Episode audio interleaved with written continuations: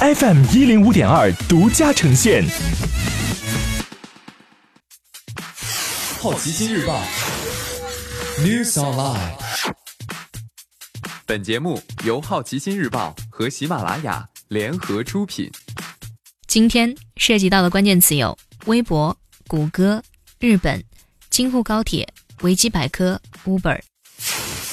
首先关注到的是大公司头条，微博三季度收入增长停滞，净利润下降百分之十一。尽管微博三季度较好的控制了支出成本，但碍于广告主消费支出持续缩减，以致宏观经济下行所带来的不确定性，七至十月收入增长几乎停滞，净利润同比减少，股价暴跌了近百分之十。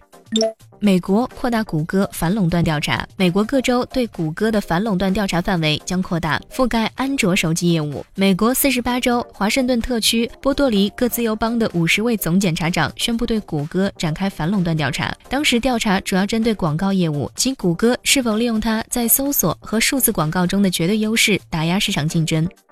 日本全家便利店将允许非二十四小时营业。全家便利店决定修改与连锁加盟店的合同，原则上允许缩短营业时间，目前是二十四小时营业。合同最早将于二零二零年三月修改，约一点六万家加盟店几乎均可自主选择营业时间。早些时候，日本 Seven Eleven 也开始在部分店铺实行深夜歇业。